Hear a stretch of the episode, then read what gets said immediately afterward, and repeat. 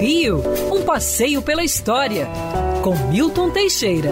Bom dia, Mário, bom dia, ouvintes. Tenham todos uma ótima semana.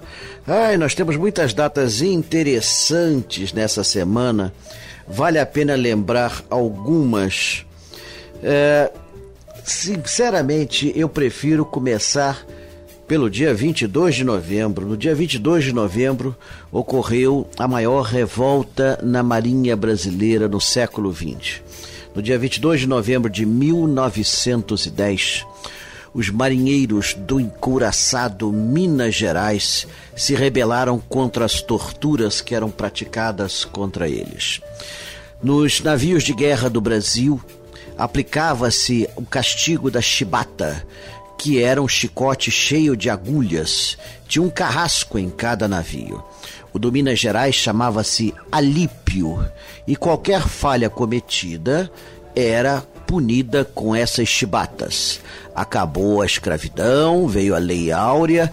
O Brasil comprou uma marinha toda nova na Inglaterra em 1909. Tínhamos navios do último tipo, mas o tratamento continuava a ser o mesmo da escravidão. E em 1910, João Cândido, um marinheiro, liderou a revolta contra esse tratamento infeliz. Ele conseguiu apoio do encouraçado São Paulo e de diversos outros navios, e com isso tomaram a Baía da Guanabara. Depois dispararam contra a cidade vários tiros, exigiram imediatamente a suspensão desse tipo de tortura e a melhoria de seus vencimentos e um tratamento mais humano. Nossa, a coisa custou a sair, porque haja vista, olha bem, hein? Até, até Rui Barbosa ficou do lado deles. O governo prometeu anistia aos revoltosos no dia 24 de novembro. E finalmente, dia 26 de novembro, os revoltosos entregaram os navios. Todos foram anistiados. Porém, os cabeças, um mês depois, foram quase todos eles presos, levados para a Ilha das Cobras, e só sobreviveu João Cândido para contar a história. Essa revolta correu o mundo, pois a Marinha do Brasil possuía então os navios mais poderosos da América Latina. Só os dois encouraçados, São Paulo e Minas Gerais, valiam por uma frota inteira.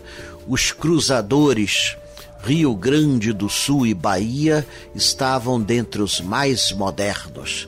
Isso sem contar a flotilha de contratorpedeiros. Pois é, gente.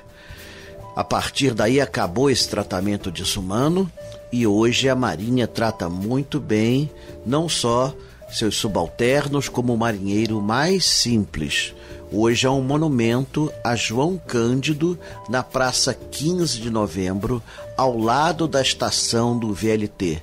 Mostra o velho marinheiro é, levantando o seu, seu bibico, né, seu boné, e num gesto de vitória. Quer ouvir essa coluna novamente? É só procurar nas plataformas de streaming de áudio. Conheça mais dos podcasts da Band News FM Rio.